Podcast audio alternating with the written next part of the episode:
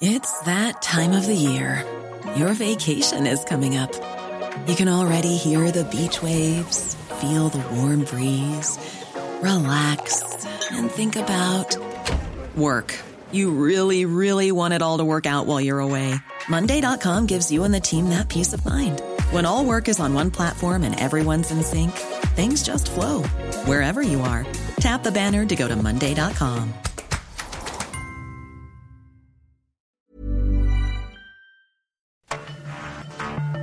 Cada noche, los expertos se reúnen para debatir los temas que hacen historia en una mesa de análisis distinta. Aquí las entrevistas con los personajes y líderes de opinión, junto al análisis profundo de los temas trascendentes. Alfredo Ceja conduce un programa de Frente en Jalisco por el 100.3 de FM. Iniciamos. Hola, ¿qué tal? Muy buenas noches. Bienvenidos a una emisión más de De Frente en Jalisco, aquí en Heraldo Radio Jalisco. Hoy viernes 4 de noviembre quiero agradecer, como todos los días, en los controles técnicos a Antonio Luna y a Ramón Luna. En la producción y redacción de este espacio a Ricardo Gómez y recordarles nuestro número de WhatsApp para que se comuniquen con nosotros el 3330 1779 66. El día de hoy vamos a tener aquí en entrevista a Valeria Ávila, ella es vicepresidenta del partido Hagamos aquí en Jalisco. Además vamos a tener una entrevista con Claudio X González, empresario, eh, participante en estos grupos de sociedad civil que han buscado conformar un bloque eh, pues en contra del presidente de la República y de la cuarta transformación. Además, como cada semana vamos a escuchar el comentario de Federico Díaz, él es presidente de Expo Guadalajara, también el comentario de Carlos Villaseñor, presidente de Coparmex Jalisco, y de Ana María Vázquez, presidenta del Consejo Ciudadano de Seguridad en el Estado. Les recordamos que nos pueden escuchar también en nuestra página de internet heraldodemexico.com.mx, ahí buscar el apartado radio y encontrarán la emisora de Heraldo Radio Guadalajara. También nos pueden sintonizar en iHead Radio en el 100.3 de FM. Y antes de comenzar esta entrevista y esta mesa de los viernes, vamos a escuchar el comentario de Carlos Villaseñor Franco, presidente de Coparmex Jalisco. Estimado Carlos, ¿cómo estás? Buenas noches. Hola, muy buenas noches, estimado Alfredo. Como siempre, un gusto saludarte a ti y a todas las personas que nos escuchan el día de hoy. Las instituciones son un eje fundamental para la consolidación democrática de cualquier país. De ahí la relevancia de garantizar su autonomía y fortalecimiento. En este sentido es urgente que desde los organismos de la sociedad civil promovamos la defensa del Instituto Nacional Electoral, institución que goza de una gran aprobación de la mayor parte de la ciudadanía y que se encuentra en tercer lugar como una de las instituciones de mayor confianza. Así lo vimos en una encuesta que fue publicada por el periódico El Financiero la semana pasada, adicional a los niveles de confianza que hemos visto.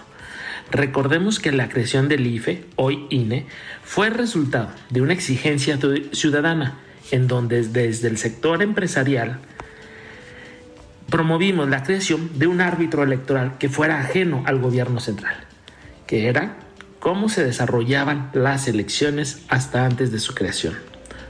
Por último, me gustaría dejar un punto clave con toda la audiencia.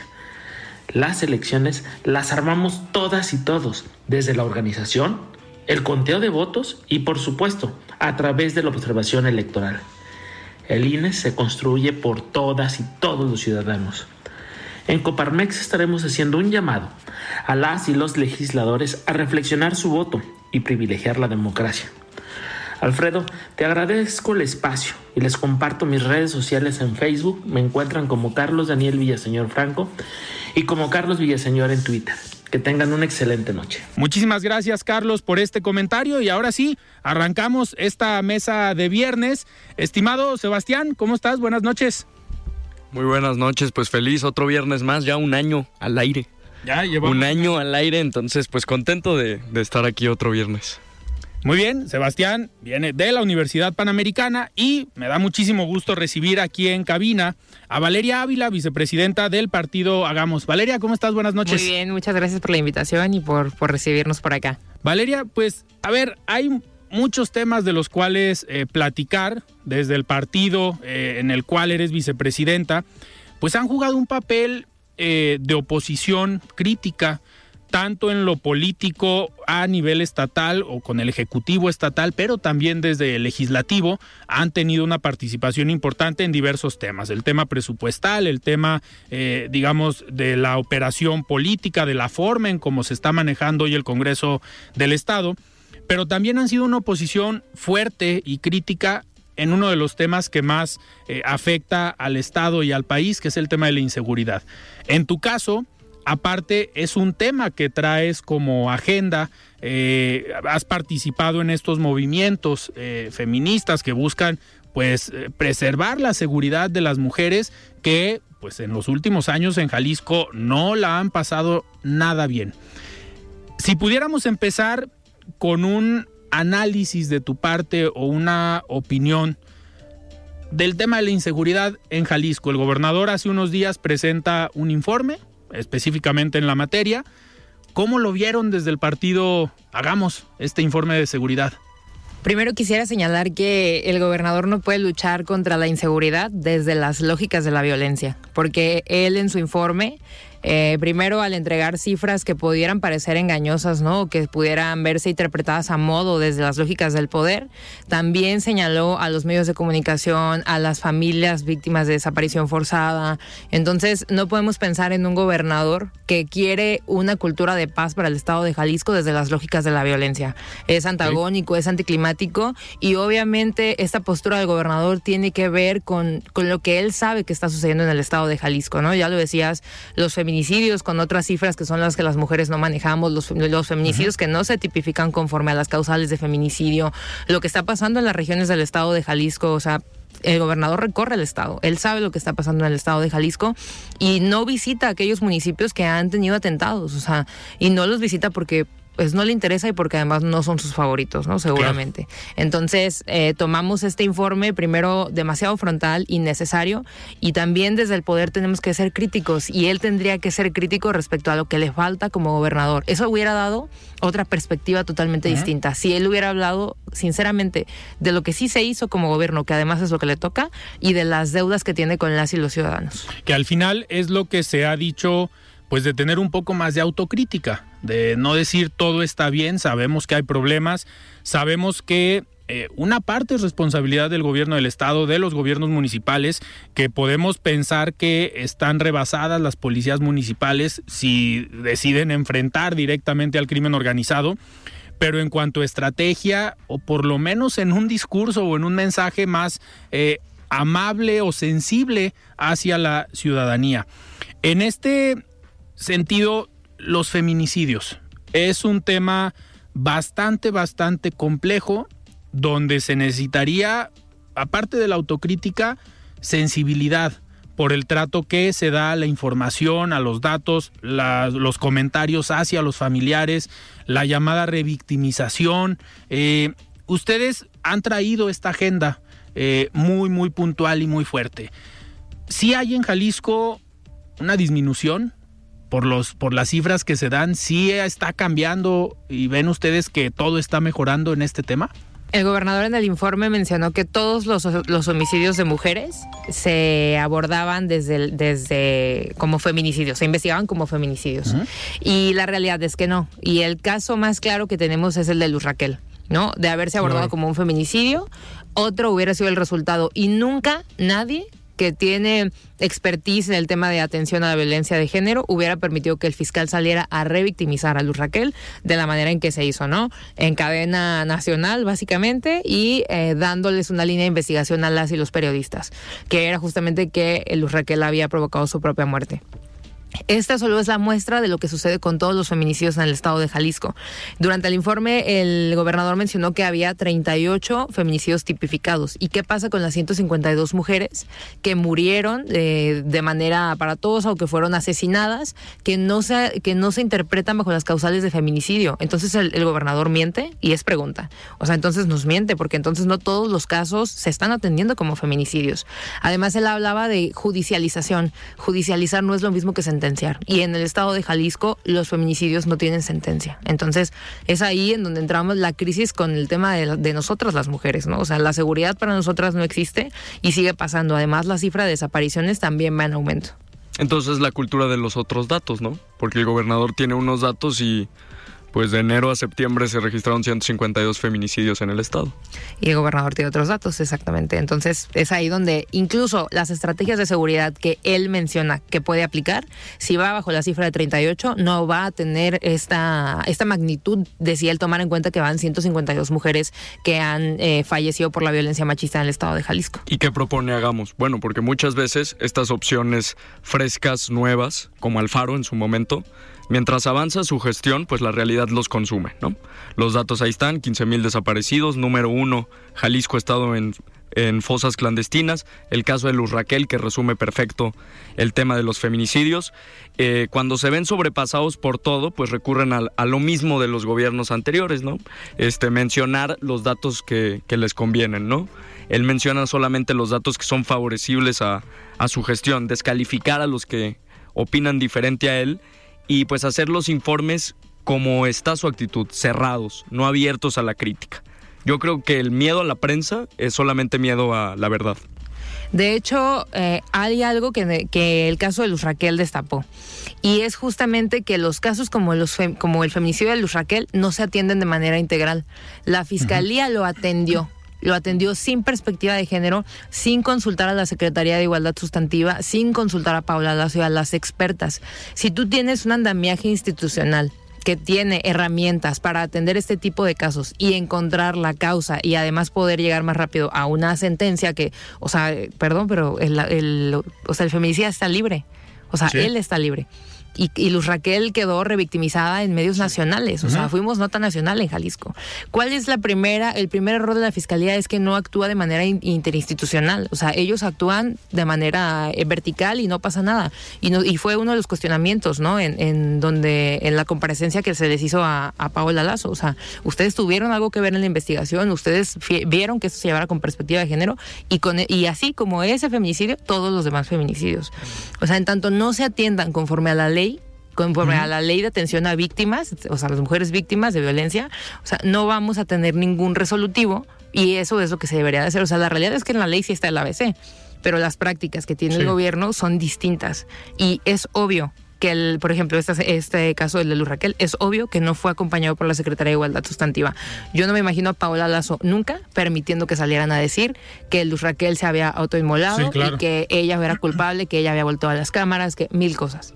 Aparte, eh, a ver, en este caso específicamente vemos una contradicción y discrepancia entre las diferentes autoridades. Es algo que desde que sucedió este hecho, yo lo he comentado aquí en el espacio, de se necesita legislar para poner el mismo tratamiento y el mismo orden en las decisiones de los diferentes órdenes de gobierno. ¿Por qué? Porque en el caso de Luz Raquel, presenta una denuncia ante la Fiscalía del Estado. La Fiscalía del Estado dicta estas medidas precautorias que manda a la policía de Zapopan para que hagan estos patrullajes, nada más. En primer lugar, las medidas precautorias yo creo que no deberían tener un vencimiento. Eh, ¿Por qué? Porque no creo que el, el agresor o la persona que violenta a una mujer diga Ahorita mientras tengo medidas precautorias no le voy a hacer nada y ya terminándose las medidas precautorias ya aprendí y voy a seguir con este mismo comportamiento. ¿Sirven o no? Sí, no, a ver, tendría que ser algo permanente. Pero por otro lado, vemos políticas públicas que creo que son acertadas, por ejemplo, en municipios como Guadalajara o Zapopan, el llamado pulso de vida. Pero al final son estrategias distintas que dices, le dieron las medidas precautorias en la Fiscalía del Estado, pero no tenía el pulso de vida por parte del municipio. ¿Por qué la Fiscalía del Estado pues, no puede tener un dispositivo como pulso de vida para desde un inicio eh, proteger y cuidar eh, la vida de las mujeres? No sé qué opines, Valeria, si es un error de en la legislación, eh, se tendrán que poner de acuerdo, falta de voluntad política, desconocimiento o desinterés en el tema. Aparte, pues son, son del mismo o sea, no tendría que haber ahí una traba de, ah, pues es que municipio es de un partido y el estado de otro, ¿no? Entonces debería ser mucho más fácil.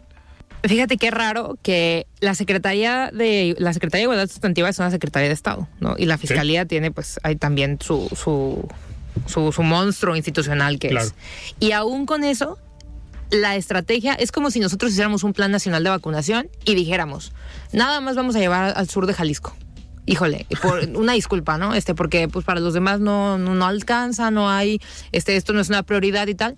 Cuando se hace un plan institucional, o sea, si el plan institucional fuera de la Secretaría de Igualdad Sustantiva, el plan institucional debería aterrizar sobre todos los municipios. Claro. ¿Y por qué presumen tanto los pulsos de vida? Porque son cosas que se ven. O sea, los pulsos de vida se ven y hay que presumirlos, pero ni siquiera son suficientes.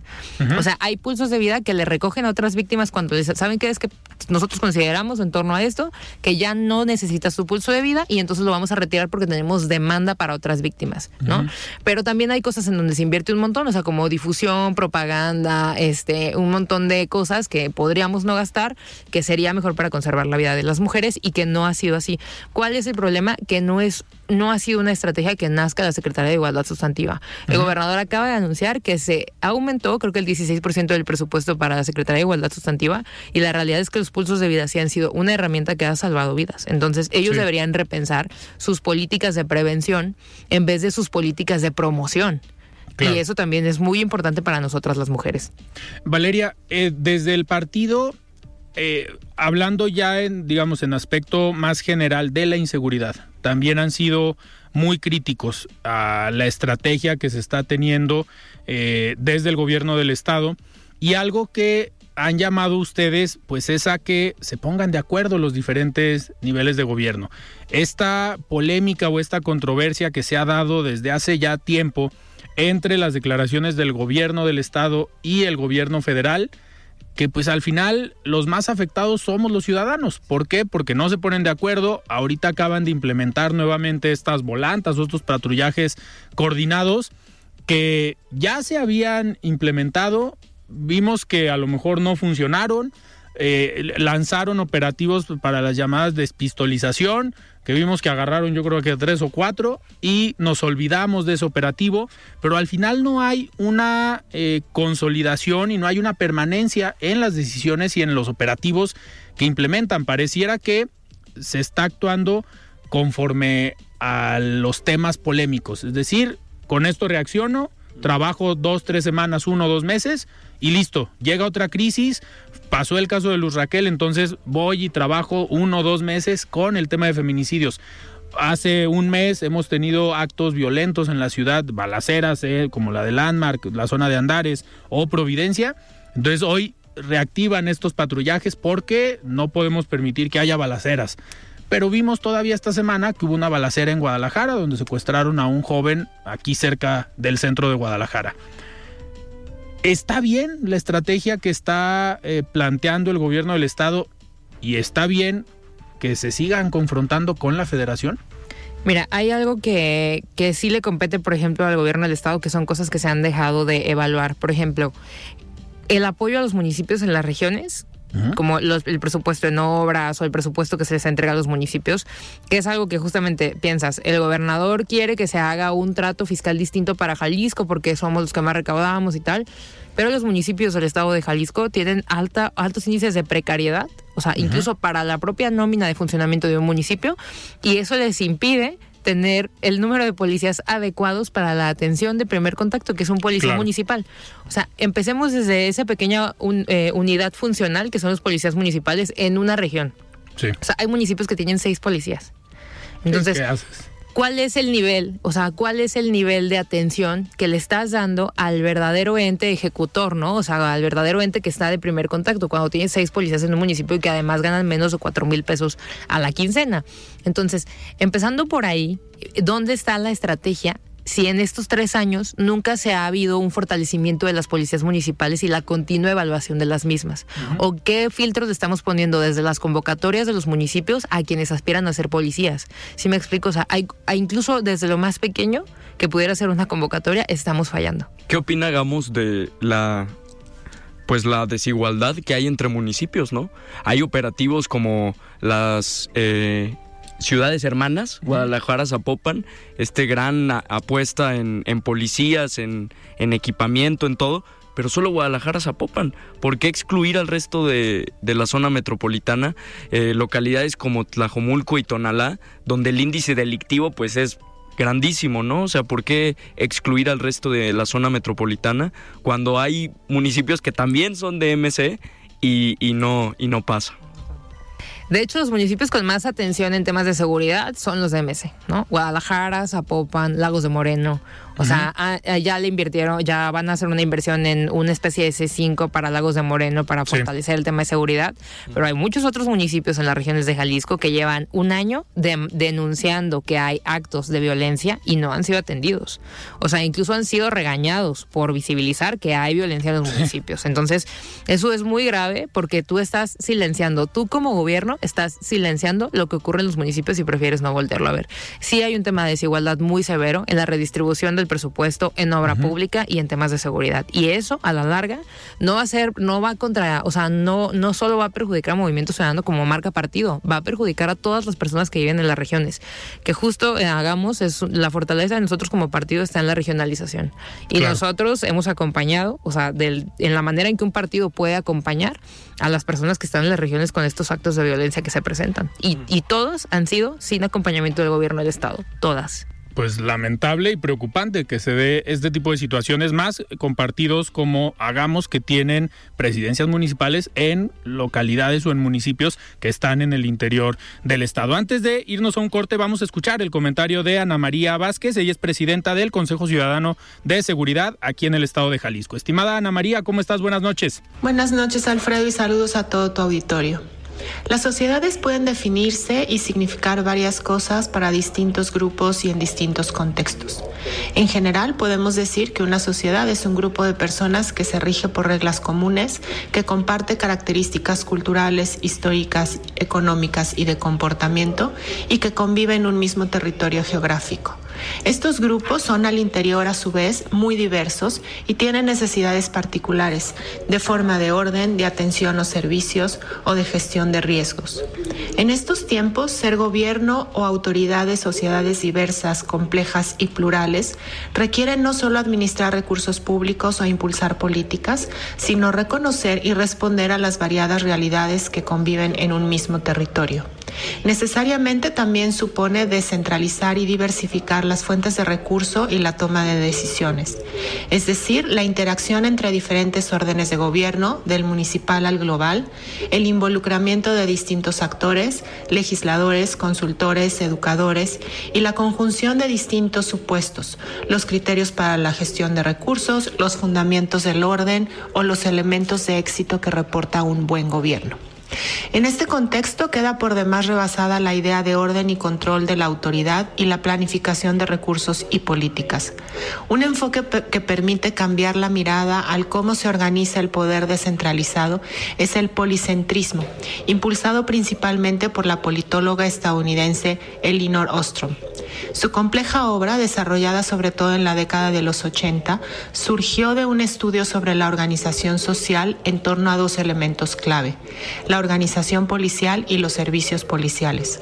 Su trabajo es entendido por algunos como una contribución a la gobernanza alineado con la gestión de bienes comunes y escasos, por ejemplo, los recursos naturales o la seguridad en donde un conjunto de actores plurales e independientes coopera dentro de un marco institucional amplio, flexible y revisable. En materia de seguridad, su trabajo empírico concluyó que contar con más personal policiaco, más patrullas y cámaras no implica que se haga mejor el trabajo. Es más a partir de la cooperación de los servicios públicos y de la comunidad que se construyen redes que permiten garantizar la seguridad pública más allá de la jurisdicción de cada corporación. El resultado sería que ciudadanos y autoridades interactúen a diferentes escalas para resolver distintos tipos de problemas públicos. Una visión polisémica permite además ver más allá de los indicadores de homicidios dolosos, bloqueos de carreteras, fosas o carpetas de denuncia. Implica documentar y reaccionar de manera compartida a los problemas que le duelen a la sociedad jalisciense y a México entero. La escasez de agua, la falta de medicamentos, las deficiencias en el transporte público, la vulnerabilidad laboral, la falta de oportunidades educativas y otros más. Los tiempos actuales exigen cubrir necesidades más variadas y complejas.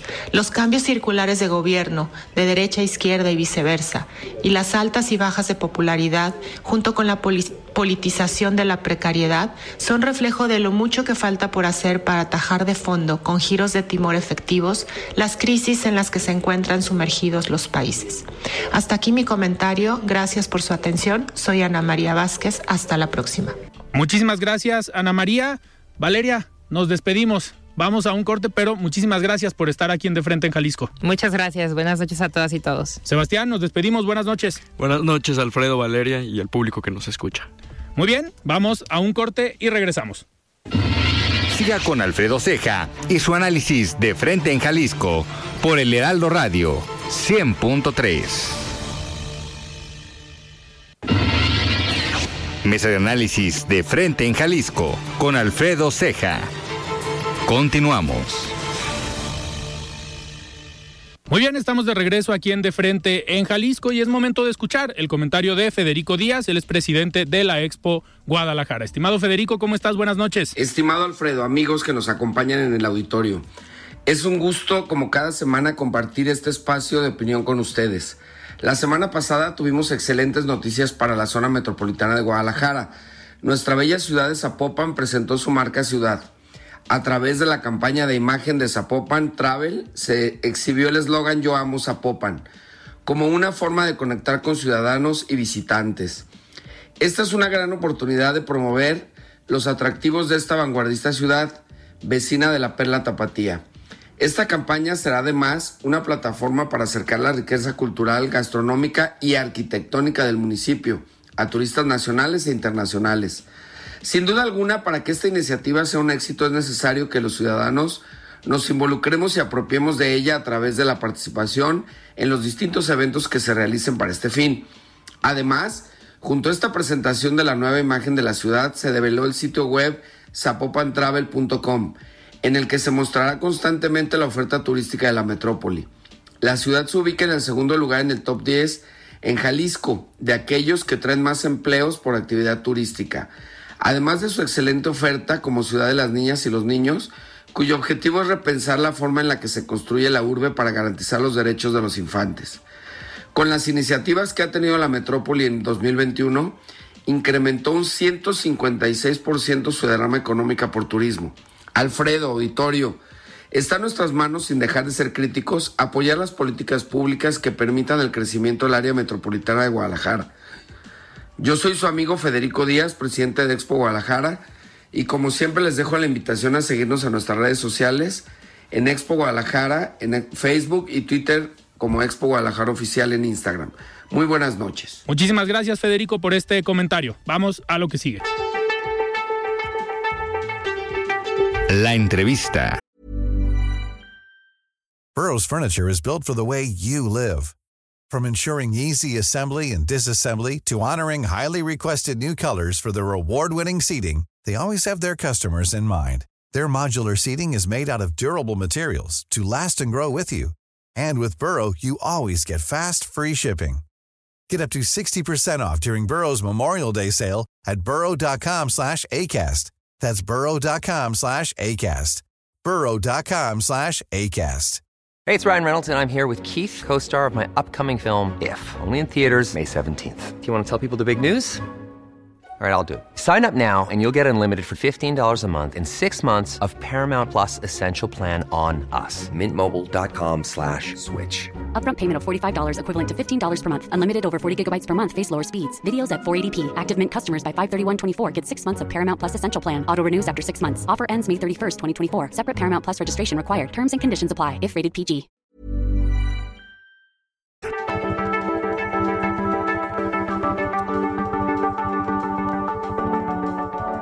Muy bien, arrancamos esta entrevista aquí en De Frente en Jalisco y me da muchísimo gusto saludar nuevamente a Claudio X González, que viene a Guadalajara a una eh, nueva plática, una presentación de un nuevo eh, proyecto con la agrupación política nacional Confío en México que preside Salvador Cosío Gaona. Eh, Claudio, me gustaría primero arrancar preguntándote de la última vez que estuviste con nosotros, que platicamos aquí en Guadalajara, ¿Has visto cambios en el país para bien o para mal? Bueno, eh, estuve en mayo de este año eh, entonces son unos seis meses eh, aproximadamente de la última visita. Eso fue previo a la elección que se realizó en seis estados para elegir gobernador o gobernadora. y ha habido cambios importantes de entonces para acá. Y en términos generales, la situación del país la veo, como lo comentamos en aquel entonces, yendo de mal en peor. De mal en peor. Eh, los problemas fundamentales no se están resolviendo. Eh, y se están acentuando inclusive. Estamos hablando ahí de pésimos resultados en, en materia económica, estamos propiamente estacionados en materia económica, pero con una inflación creciente. Eso le está golpeando el bolsillo a las mexicanas y los mexicanos de manera muy importante. El tema de la seguridad desafortunadamente sigue siendo mucho, muy problemático eh, en toda la República. Ha seguido creciendo la militarización de nuestro país.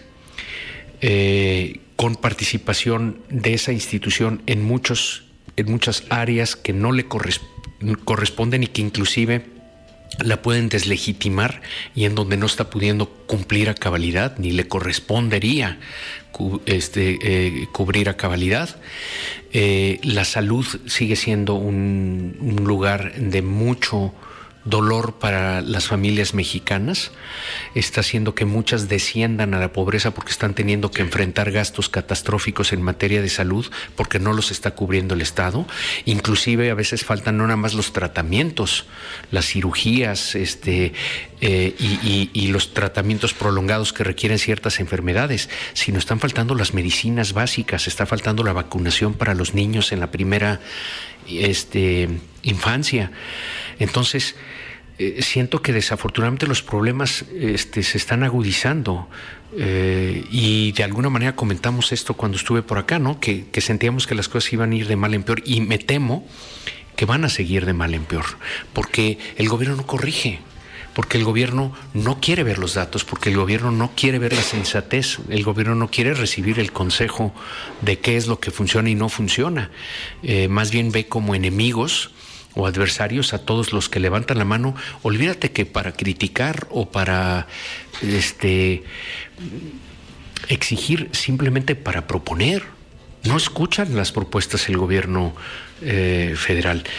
Y en ese sentido, pues eh, desafortunadamente, seis meses después, pues creo que, que ha empeorado la cosa. Y, y, en ese sentido seguimos sosteniendo que es indispensable la unidad de la sociedad civil y también con los partidos de oposición para lograr una alternancia en México.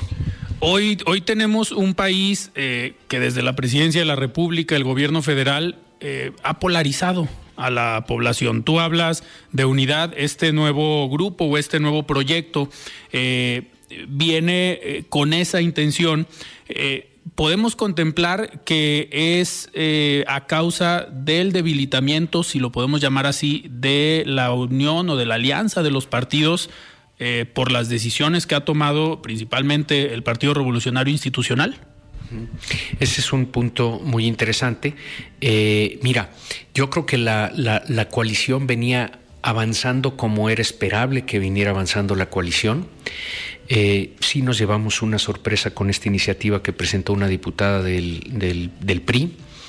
Eh, y ahora viene una posibilidad múltiple, una, un reto y una amenaza, inclusive diría, muy importante, pero también una oportunidad para eh, retomar el camino aliancista. si el PRI aguanta la presión y lo mismo los partidos de oposición que está ejerciendo el gobierno federal para reformar eh, la legislación electoral a nivel constitucional de ley secundaria este, y los temas presupuestales en esta misma materia. Eh, y eso es indispensable por la defensa misma del Instituto Nacional Electoral y lo que eso implica en términos de democracia y libertades, que me parece la fundamental lucha que tenemos que dar las y los mexicanos en este momento. Y segundo, eh, también eh, abre la puerta a que si se cumple lo comprometido, pues que se pueda retomar el camino eh, aliancista para las para seguir defendiendo al INE para las elecciones en Estado de México y Coahuila en el 23 y para las elecciones del 24 en donde repito queremos alternancia porque este gobierno no, no, no, está funcionando. Entonces nos vienen momentos críticos y en parte por eso nos hemos aliado también con el Frente Cívico Nacional, aquí representado por mi querido Amado Avendaño, y otras organizaciones para crear mayor unidad y participación y activación social y ciudadana para defender al INE y para seguir impulsando la unidad no nada más social, sino partidista en pos de una alternancia, ¿no? Entonces, en esas eh, nos encontramos ahora. Unidos no existía este hace eh, seis meses y para mí es una nueva esperanza de la sociedad civil para seguir cumpliendo con nuestra labor, independientemente de lo que decidan y hagan los partidos políticos, nosotros seguir empujando los temas que consideramos desde la ciudadanía son fundamentales, ¿no? Claro, ha sido, ha sido complicado eh, desde la postura y desde un inicio poner de acuerdo a los partidos políticos por esta ideología y hablábamos en su momento de cuál podía ser el discurso para eh, atraer a la población y que llamara la atención una alianza entre partidos. Pero ahora el reto eh, para complementar la parte de los partidos, creo que el reto es mayor, como lo comentas, encontrar el discurso ahora para sumar a la sociedad civil para unificar a la sociedad civil y encontrar ese mensaje. Y me gustaría eh, que Amado Avendaño, que nos acompaña aquí también, eh, pues nos platicara un poco del proyecto de Unidos y ahorita regresar contigo, Claudio, para ver este mensaje. ¿Cómo le vamos a hacer para unificar a la sociedad civil, encontrar ese objetivo y ese proyecto común? Porque a los partidos era pues una alianza opositora y que no ganara Morena. Pero la sociedad civil se puede jugar con ese mismo discurso o cuál sería el atractivo? Fíjate que yo creo que lo que va, lo que une a la sociedad civil y lo que ha hecho que este movimiento crezca y que otras organizaciones se hayan sumado es justamente el Instituto Nacional Electoral, la democracia, que tiene que ver mucho más, como lo decía yo, más que ir a votar o tener una credencial de elector. Vivir en democracia significa vivir en paz, vivir con seguridad, con em, empleos eh, dignos, con eh, acceso efectivo a la salud, cosas que hoy por hoy no tenemos. Creo que la sociedad lo ha entendido así y más allá de los partidos políticos y de las filias y fobias que podamos tener las y los ciudadanos en torno a los partidos políticos, hoy la causa de unidad es el Instituto Nacional Electoral que además está en grave riesgo. Eso es lo que nos está uniendo justamente el día de hoy y que ha convocado a reuniones como la de hoy eh, o reuniones como las que hemos estado teniendo en el país. Creo que ese mismo sentido lo hemos estado percibiendo de todas partes. Eh, el INE eh, ha logrado construir durante los últimos 20 años una consolidación y una garantía de que en México se respetan los votos y la decisión de los ciudadanos.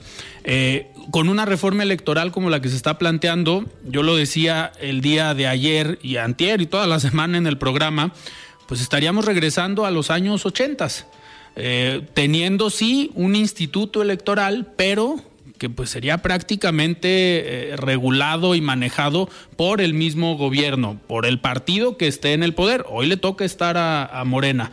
Pero, eh, ¿crees que a la ciudadanía se le pueda convencer de la defensa del INE? Ahora considerando que es una de las instituciones eh, pues mejor vistas por la ciudadanía, estaríamos en un choque de trenes de percepciones positivas. Por un lado, la percepción que hoy tiene el presidente de la República, que esa no la podemos eh, negar, pero por otro lado, una institución que tiene esa percepción.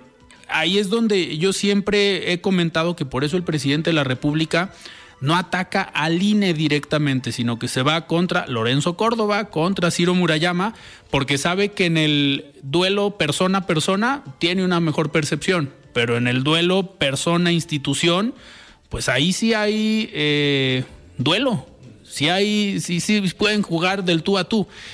¿Crees que esa sea la estrategia del presidente? Sí, creo que esa pudiera ser. Eh, como tú dices, tiene mucho prestigio y aprobación el Instituto Nacional Electoral, es la institución con mayor aprobación en, nuestro, en nuestro país.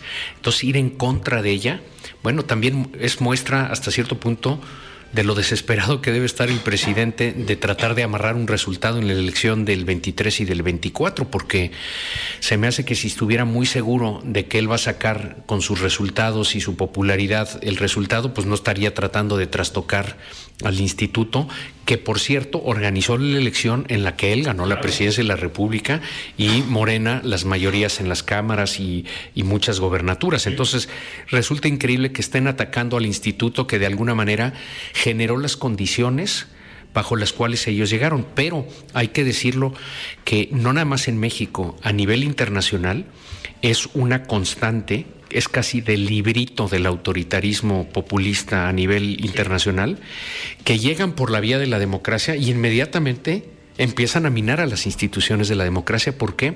Porque como tú sugerías, quieren regresar a 1970 y a elecciones de Estado, porque así se llamaban entonces, en donde el gobierno y el árbitro son el mismo. Y entonces, pues casi casi está asegurado quién va a ganar, ¿verdad? ¿No? Eh, y en ese sentido, los mexicanos no podemos permitir regresar a ese pasado de tinieblas, este oscuro, de la no democracia ha costado mucho llegar a este lugar más luminoso. El presidente y su partido con esa luz llegaron al poder y ahora quieren apagar la luz. Pues no, no se vale. No se vale, es totalmente injusto, pero es totalmente típico de los autoritarios, de los eh, candidatos a dictadores en el mundo, ¿no? Y se han salido con la suya en otros lugares. Eh, es el caso de lastimosísimo de Venezuela. Pero como decía Amado, con toda razón, que por favor los mexicanos volteen a ver a Venezuela, que hablen con los venezolanos, eh, para que les pregunten, oye, ¿y cómo te ha ido desde que ya no hay elecciones aquí valederas, ¿no? Y desde que los militares son el gran puntal del poder ejecutivo para mantenerse en el poder. Bueno, pues está destrozada la economía y el bienestar en Venezuela, destrozada, ¿no? Es uno de los países más pobres, no de Latinoamérica, del mundo cuando en su momento fue un país bastante próspero. Entonces la han regado de todas, todas en Venezuela. ¿A dónde nos quiere llevar Morena? No va a poder, pero nos quiere llevar ahí. Y todo esto, para pararlo, empieza por tener un árbitro electoral confiable, que es el Instituto Nacional Electoral. Así lo dicen los mexicanos, confiamos en el INE. Y por eso nosotros decimos, en este momento no se toca el INE, porque si se toca el INE o se trastoca el INE, o se amuela el INE, entonces ya sabemos quién va a ganar la elección, independientemente de lo que opinen los mexicanos. ¿Quieren los mexicanos decidir quién nos gobierna o no quieren decidir? Yo estoy seguro que quieren decidir. Bueno, pues eso está en riesgo y por eso tienen que salir todos a, defender al INE. En, México, en la Ciudad de México, lo vamos a hacer el día 13 a las 10.30 de la mañana del Ángel de la Independencia y ojalá vayan miles y miles y miles de personas a defender al INE y que se organice también en Jalisco eh, estas manifestaciones de todo tipo para defender al instituto, porque este no es un tema de la capital, este es un tema de todos los mexicanos y Guadalajara para nosotros es ejemplo y lo mismo que Jalisco, son ejemplo. Entonces aquí hay que salir también a defender al INE. Ahí, digo, yo creo que con una marcha o convocar a una marcha puede ser, es un arma de doble filo, puede ser un riesgo porque ¿qué pasa si la ciudadanía no sale? A ver, los ciudadanos en algunos momentos son apáticos, no participan, vemos los porcentajes y en las mismas elecciones vemos que el, el abstencionismo es fuerte se corre un riesgo si no se convoca o si no se logra una marcha muy muy fuerte ese día para que al día siguiente el presidente en la mañanera tenga el discurso perfecto para desacreditar? ¿Sí se está contemplando y midiendo ese escenario? Sí, desde luego que sí, pero mira, lo que hemos visto ahora es que justamente este tema del INE es lo que convoca, entusiasma, sí mueve a la ciudadanía, la gente está participando y además no están esperando a ver qué cosa les dicen, están diciendo sí vamos, ¿por qué? Porque para la, para la gente el INE es su propia identidad. Eso es importantísimo. Todo el mundo trae para cobrar un cheque, para identificarse, para viajar, utiliza su credencial de elector y que eso que es su propia identidad esté en riesgo. Esto es, eso cambia las cosas. Una cosa es la, aprobación de una persona y otra cosa es la, aprobación de una institución. Porque aquí han, han, llegado y se han ido presidentes del INE, desde José Woldenberg, desde Luis Carlos Ugalde. Hoy esa institución, si le cambias al presidente, sigue siendo la misma institución confiable. Hasta el presidente López Obrador se identifica con una credencial de elector. Hasta él reconoció los resultados de no solo de la elección del 18, también la de su revocación de mandato. El INE hizo ese proceso. Es decir, todos confiamos en el INE. Aunque unos digan que no, pues ya, lo, ya hubieran tirado su credencial a la basura. Eso es justamente lo que nos une y lo que nos convoca. Por eso yo creo que esta ocasión es el despertar de la ciudadanía en torno a la crisis que estamos viviendo de democracia. Eh, hablar de, democracia y ya con esto eh, vamos cerrando. La alianza de los partidos. En la última ocasión que, nos acompañaste por acá, eh, hacías un llamado y una invitación a Movimiento Ciudadano a que se sumara. Movimiento Ciudadano ha manejado un discurso muy ciudadano desde el nombre. Hoy eh, que se plantea este proyecto desde la sociedad civil, desde los ciudadanos que a lo mejor no militan en ningún partido, que es una credencial que tienen muchos de los personajes que están en Movimiento Ciudadano, dicen yo era empresario o soy empresario, yo vengo de la sociedad civil y MC fue un vehículo. ¿Ves más posibilidades que Movimiento Ciudadano se sume a este proyecto contemplando que ya no es solo una alianza entre partidos, sino que están sumando a la sociedad civil? Bueno, yo creo que, la beta de Movimiento Ciudadano es ciudadana, es este, ellos lo, lo así lo manejan, así lo dicen. Eh, yo creo que eso es su, su, lógica. Yo tengo aprecio por los dirigentes de, Movimiento Ciudadano a nivel nacional y también aquí en el Estado. Eh, yo creo que hay gente de primera, este, representando a mexicanos a través de este movimiento en la Cámara de Diputados, en la Cámara de Senadores y en dos gobernaturas muy importantes y en presidencias municipales muy importantes. Entonces es un, es un partido en crecimiento, es un partido joven, es un partido fresco. En fin, yo le veo muchísimos temas positivos a, Movimiento Ciudadano, eh, como se los encuentro a otros partidos políticos también. Y la invitación siempre está ahí para Movimiento Ciudadano. A nosotros nos, encantaría tener una relación creciente y muy sólida entre la ciudadanía y Movimiento Ciudadano. Eh, y de ser el caso, pues que conformen esta coalición no de tres, sino de cuatro partidos. Eso es una determinación que ellos tienen que tomar, pero la invitación está hecha, porque nosotros pensamos que esa es la vía, la de la unidad, y hemos tratado de dar, como comentaba Amado, ejemplo, las organizaciones de la sociedad civil, como el Frente Cívico Nacional, Sí por México, Unidos por México, Sociedad Civil México, UNE, Poder Ciudadano, ¿no? Organizaciones muy diversas que nos dedicamos a cosas distintas, que venimos de lugares distintos. Bueno, pues nos hemos sentado a la mesa y nos hemos puesto de acuerdo en objetivos comunes que en el fondo es el bien común para México, eh, y en cómo empujar, llegar a ese lugar. Y estamos trabajando este, de la mano para, para eh, intentarlo, ¿no? Entonces, ahora sí que estamos dando ejemplo eh, con nuestras acciones, no nada más estamos pidiendo, nos hemos sumado y, y, se ponen muy buenas y muy interesantes nuestras discusiones, pero tenemos muy claro que hay cosas más importantes que nos unen que las que nos dividen y en ese sentido pues vamos por ese bien mayor. Y ya decía Amado, con toda razón, donde hay crisis importantes hay oportunidades importantes. Entonces, que no desesperen aquí en Guadalajara ni en Jalisco, no podemos esperar las mexicanas y los mexicanos, tenemos que trabajar para resolver nuestros temas. Yo estoy confiado en que Jalisco a la vanguardia y México siguiendo, esto va a salir adelante. Estoy absolutamente convencido que el populismo autoritario de Morena no va a acabar con México. México va a poder mucho más que esa eh, corriente que está lastimando tanto al, país. yo estoy seguro que todos los días más mexicanas y mexicanos se dan cuenta que ese no es el camino.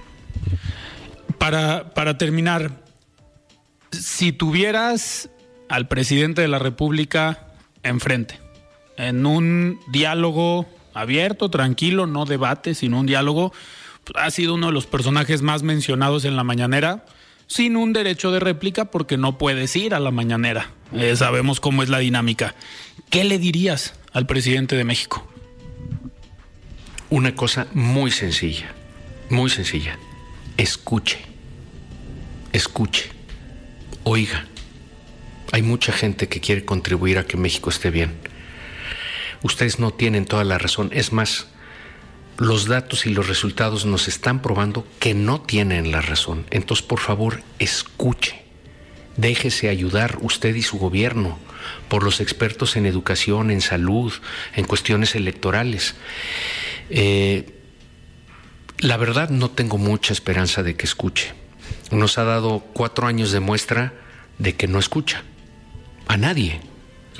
Ni a los empresarios, ni a los médicos, ni a los abogados, ni a los campesinos, ni a, a nadie. No escucha el presidente. Bueno, ni, ni a los suyos los escucha. ¿No? ¿Cuántos han quedado relegados en ese movimiento? Que ahorita están de vuelta en su casa diciendo, oye, híjole, ¿a qué le apostamos? Y luego nos fuimos a servir con él y no nos permitió ni, ni recomendar nada, ¿no? Entonces yo creo que para un gobernante es fundamental escuchar y ser tolerante y ser abierto. Y el presidente no tiene esas características. Entonces, repito, yo le diría, por favor, escuche. Perfecto. Pues muchísimas gracias, Claudio X González, por estar aquí en De Frente en Jalisco. Mil gracias a ti y gracias por también darle la voz aquí a mi querido Amado y vamos a seguir trabajando muy duro en el Frente Cívico, en Sí por México, las organizaciones hermanas en Unidos y Unidos para que las cosas vayan mejor. Repito, ah, no desesperemos, se ven las cosas difíciles, razón de más para meterse más y en ese sentido ir resolviéndolas juntos, pero estoy seguro que, que lo vamos a lograr. Muchísimas gracias, Amado. Muy buenas noches. Muchísimas gracias a ti. Muy bien, platicamos con Claudio X González y Amado Avendaño en De Frente en Jalisco. Nosotros nos despedimos, nos escuchamos el día lunes. Muy buen fin de semana. Buenas noches. Alfredo Ceja los espera de lunes a viernes a las 9 de la noche para que junto con los expertos y líderes de opinión analicen la noticia y a sus protagonistas. Esto fue De Frente en Jalisco, otra exclusiva de El Heraldo Radio.